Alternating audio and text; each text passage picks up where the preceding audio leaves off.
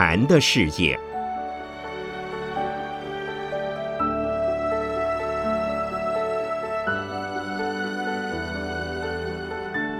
圣严法师著。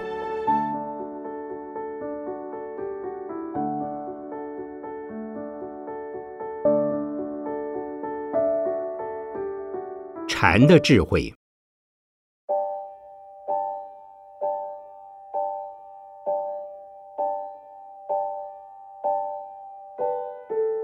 刚才刘玲丽会长介绍我时，说我十三岁就出了家。那么小出家能做什么呢？没事做。今天的题目是禅的智慧。智慧因空而生，禅即心中无事。现代人都觉得很忙，所以我今天让诸位听一听不忙的事。人们处身于这个时代的社会环境，都非常的紧张，非常的忙碌，忙得不知道自己究竟为了什么要这么忙，紧张的不知道自己究竟为了什么要这么紧张。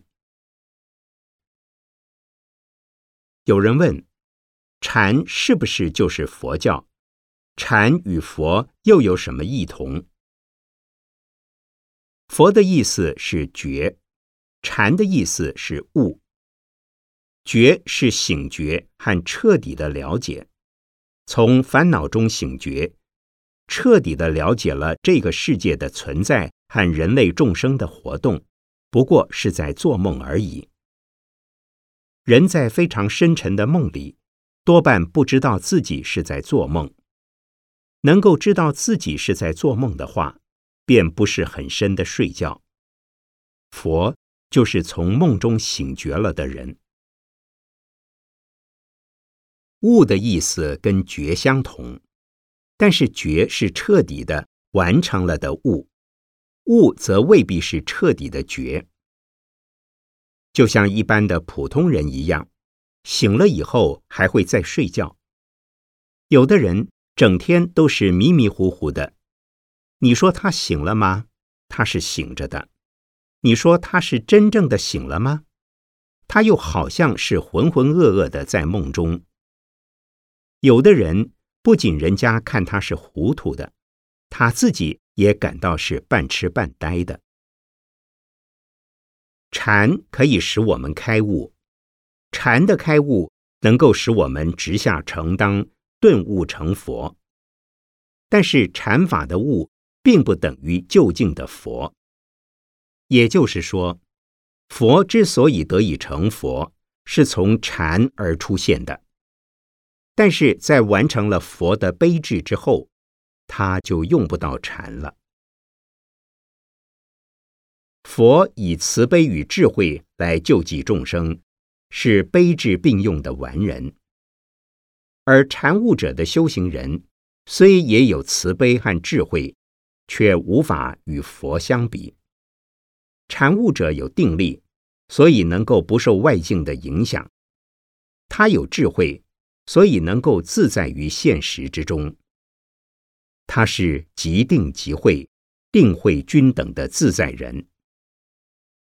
一个自在的人，不一定就是福慧圆满了的完人。所以，作为一个已悟的禅者，他不会说他就是佛，可是他已知道佛是什么的自在人了。所谓自在，并不等于心想要到哪里就能到哪里，要不去哪里就不去哪里，而是说。他已不受世间的烦恼所困扰，随时随处对一个已悟的禅者来讲，日日都是好日子，处处都是好地方，所以名为自在。四十年前，台湾政府曾经雷厉风行的把好多和尚当作间谍嫌疑犯，关进牢里。其中有一个和尚到了监牢里，还是很高兴。他说：“我们到台湾来，要找到挂单处讨一碗饭吃，都很不容易。现在可以等着有人送饭来吃，是政府供养我们了，他感到蛮开心。但是另外有位和尚就说了，至少我们在外边还有旧床铺可以睡觉，还有老棉被可以盖身。到了牢里，什么东西也没有了。这和尚说：“哎，哪个地方不是床呢？本来我们只有小小的一张床可以睡觉，现在我们处身的这么大一片地方都可以睡觉呢。”接着，他发现墙角边有几十个本来是装泥巴用的稻草包，他惊喜地说：“咦，这地方还有这些东西。”就拿了好几个当褥子垫、当毯子盖。别的和尚批评他说：“你怎么用这种东西呢？为什么不能保暖就好啊？”出家人都是吃素的，可是监牢里给他们送来的面条，每一碗都有几根肉丝。其他的和尚都说：“面条里边有肉，怎么能吃？”你们不吃，我可要吃。你怎么吃肉呢？在外边能够吃素，当然吃素；在牢里，总不能为了几根肉丝，就连面条也不吃了，填饱肚子要紧呐。那位和尚是相当有名的法师，他虽被关在监牢里，既无恐惧，亦无怨尤，相反的是那样自在。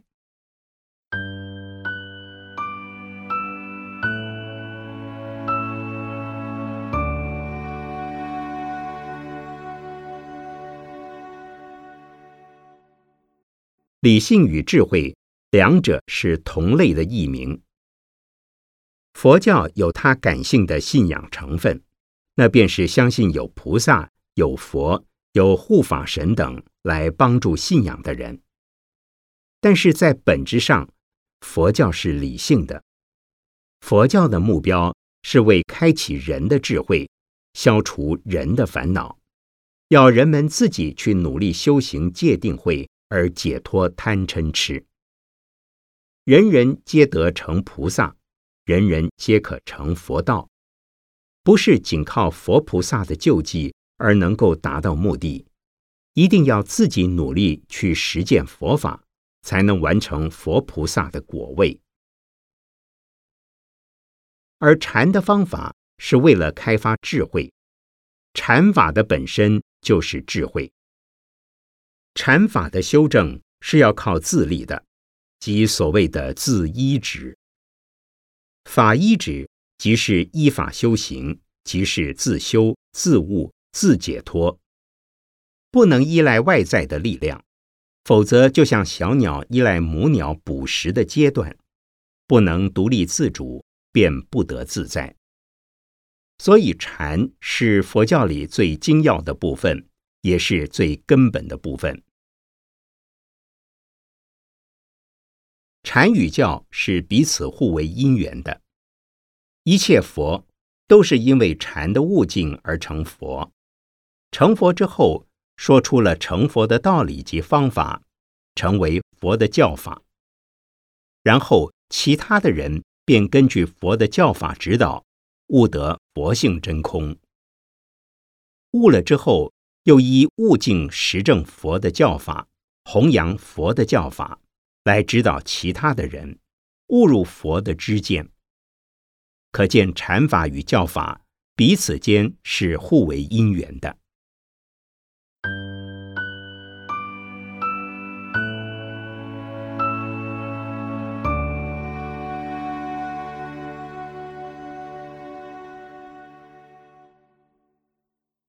禅与智慧，一般的人。没有私心是不可能的。所谓私心，就是主观。主观有大有小，或为个人，或为家庭，或为团体，或为自己所属的社会。只要有一个自他或内外的相对立场，就是有我有私的。人从自我的立场产生的见解和心量是非常有限的，故称为有相。如果能够无我，便会体验到无相与无助，也就会变成无限了。无相并不是说眼睛看到了东西说没有看到，耳朵听到了声音说没有听到，或者吃了东西说没有吃到，乃是在看到、听到、嗅到、尝到或身体接触到任何现象时，心里便知道这是一个暂时的假象，不是真实的有，不是永恒不变的存在。因此。即有即空，即有相而知是空相，叫做无相。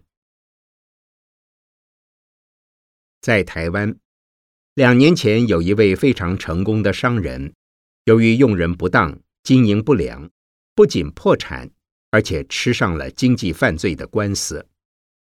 他在进监牢之前来看我，问我怎么办。我说：进监牢就是进监牢喽。你就把它当做从这个家到那个家好了。我接着问他：“你羡慕做个出家无家的和尚吗？”哎，我曾经想过。那好了，你就把进监牢想象成暂时离家出家好了。我又问他：“财产的确重要，但当你母亲生你的时候。”究竟是你的哪一只手带了财产来的？我是两手空空的来的。现在你应该很欢喜才对，金钱如水，你在那么大的水里边洗过手了，结果水是流走了，手是干净的。师傅啊，因为你是和尚，所以会讲这种话。你现在要进监牢了。你不这么想，又能怎么办？我又告诉他：“你知道吗？曾经有一个非常有钱的人，破产以后坐了牢，因为他一千个不甘愿，一万个不服气，觉得是冤枉的，觉得自己是受害人，结果在监牢里闷闷不乐，便气死在牢里边了。你也愿意像他那样吗？如果日子不好过的话。”宁愿死啊！你被判的是有期徒刑还是无期徒刑？要做八年才可以出来。既然是八年还能出来，你愿意把你自己判成死刑吗？哎，那还是不死的好。你既然不想死，你就得把我的话带到牢里边去用。那我出来以后，是不是还做生意，还赚钱呢？有钱赚，为什么不赚呢？也许到那个时候，我不想赚钱，要做和尚了。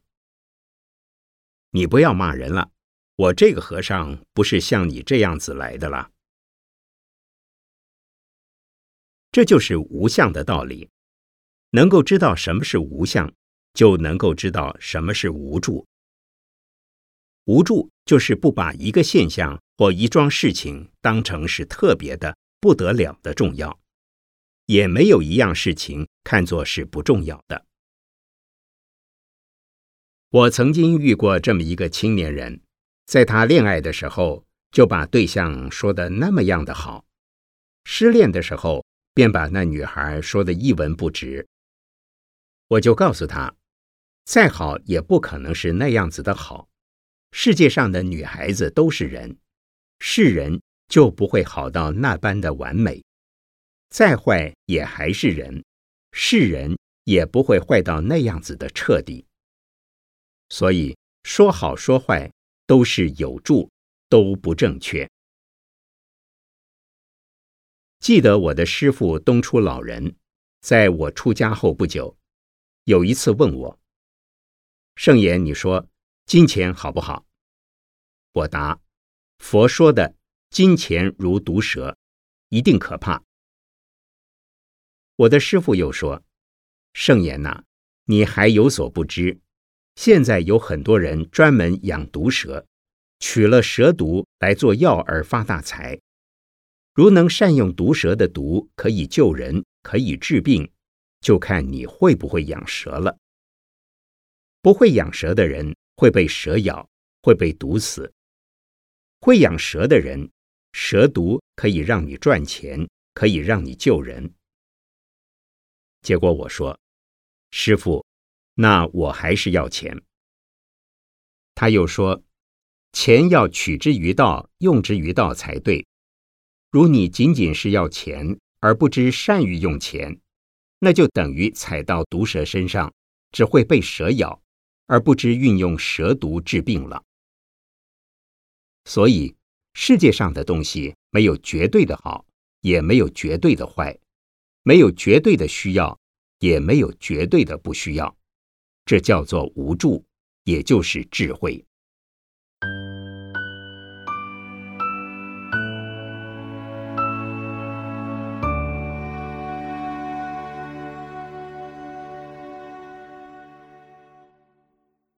禅是当下即事的全体，智慧是全体即空的心相。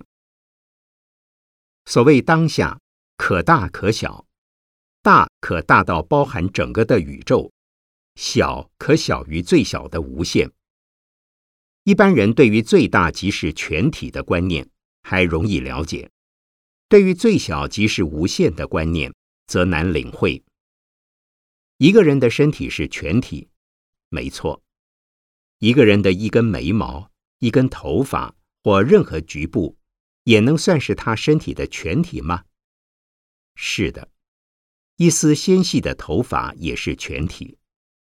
中国有句“牵一发而动全身”的成语，就是最好的说明。在尝试中，往往也会以局部推想到全体。记得我小时候所见的乡人，凡是看到西方人，就会说是吃牛肉的人来了，因为西方人从你旁边走过的时候，就闻到一股牛的味道。遇到一些西方人身上有牛味，就以为所有的西方人都是那样子；只闻到一些西方人的味道，就把它当成是全部西方人的味道了。类似的以偏概全，虽然并不正确，局部不能脱离全体，则是事实。不过，一个人如果仅仅了解当下即是全体，可能会产生一种执着，认为大的也是我，小的也是我，而发生自我占有的问题。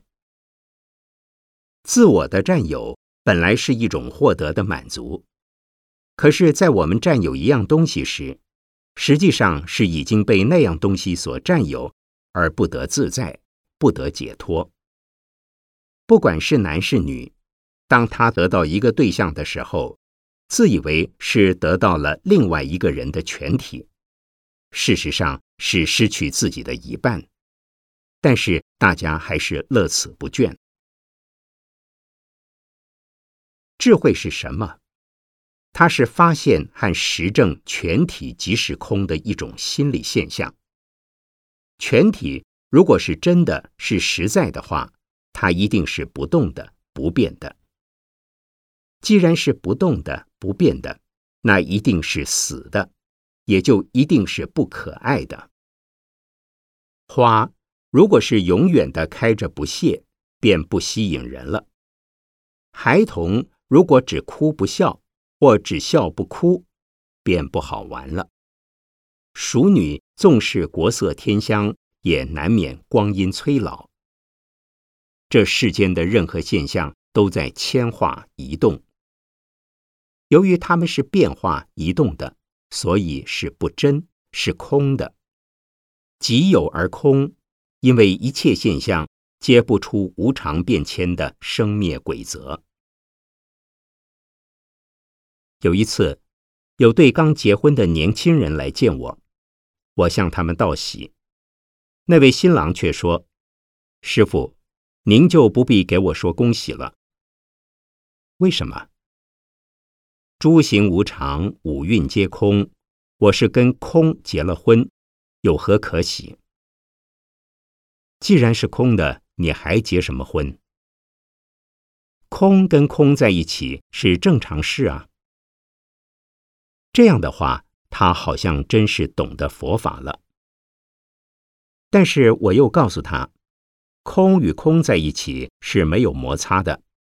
你们俩结婚之后，可不要三天之后就斗嘴，四天之后又吵架了，这可能不容易了。新娘抢着说：“就是预防着吵架，所以先来见师傅，到时候要请师傅主持公道。”我说：“那很好，我会给你们无礼三顿棒，有礼棒三顿。”结果他们两人向我道谢后，欢喜的走了。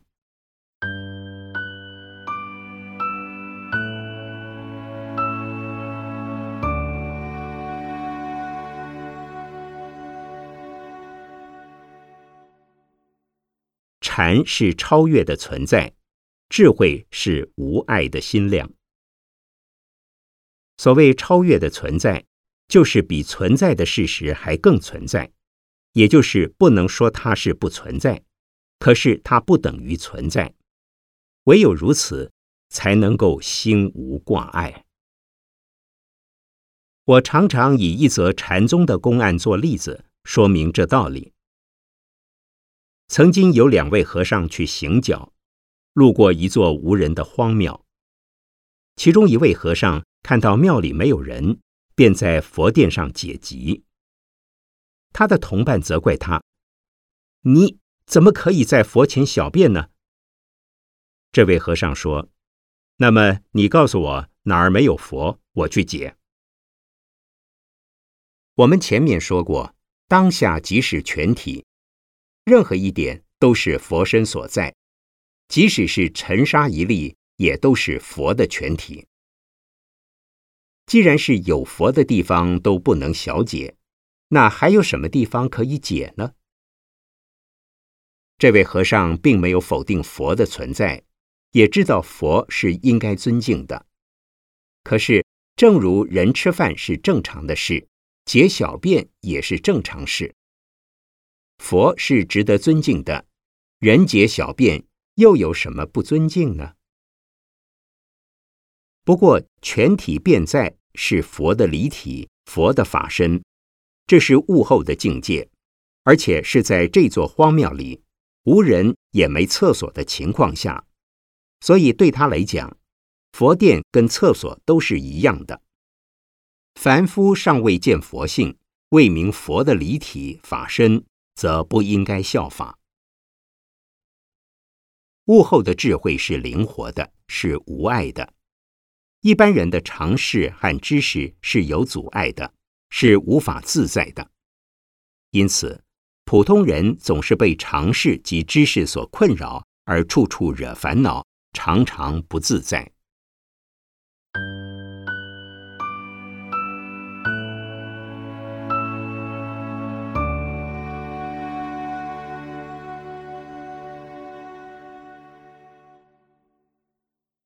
禅是无得无失的事实，智慧是黑白分明的心用。我们理解到空的事实，因为是空的，所以明白失去和得到是同样的事，因此是无得亦无失。得与失只是一种过程，一种现象。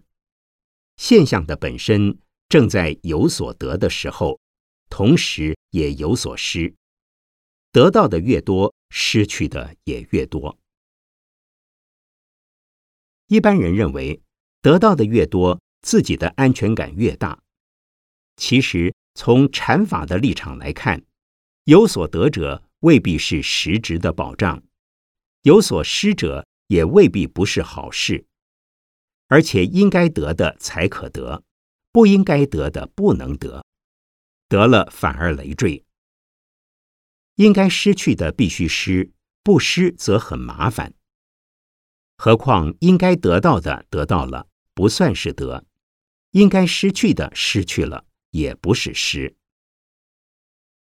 例如，有人做工一个小时，至少要赚五块钱美金，拿到钱时不必欢喜的说：“我得到了五块钱。”因为那是以他做工而换取了五块钱呀。转过身，买了牛奶、面包，吃完了也不必叹道：“我的钱又丢掉了。”因为那也是交换呀。数小时之后，上个洗手间，吃的东西通通跑掉了，则很少人会说我失去了它们，因为谁都知道那是应该排泄掉的，不叫做失去。既知应该得的不叫得，应该失的不算失。正常的人，正常的生活便是无得无失。得到的时候不用欢喜，失去的时候不必悲伤。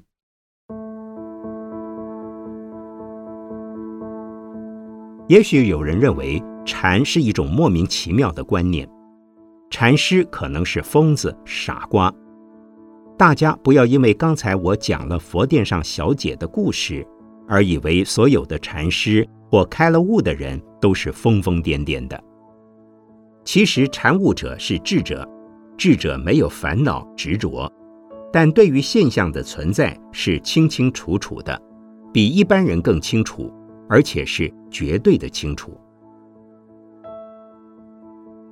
禅画的石牛图中，最后一图是一个和尚拿着一个布袋，袋里装满了许多的东西，见到不同的人就给予不同的东西，那表示说。一个大彻大悟、有大智慧的禅者，他会以无量的佛法来适应所有的人，以不同个人的不同需要给予不同的佛法，而对于个人的需要，他是绝对的清楚，不会弄错的。禅是从佛而来的，我们必须要尊敬佛，学佛法，亲近僧。要知道。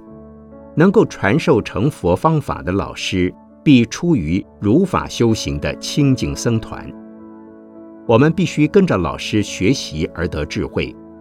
如果不依照老师的指导，而想自己依佛法自修、自开悟、自解脱，虽有可能，可是极其困难，而且易入歧途，极其危险。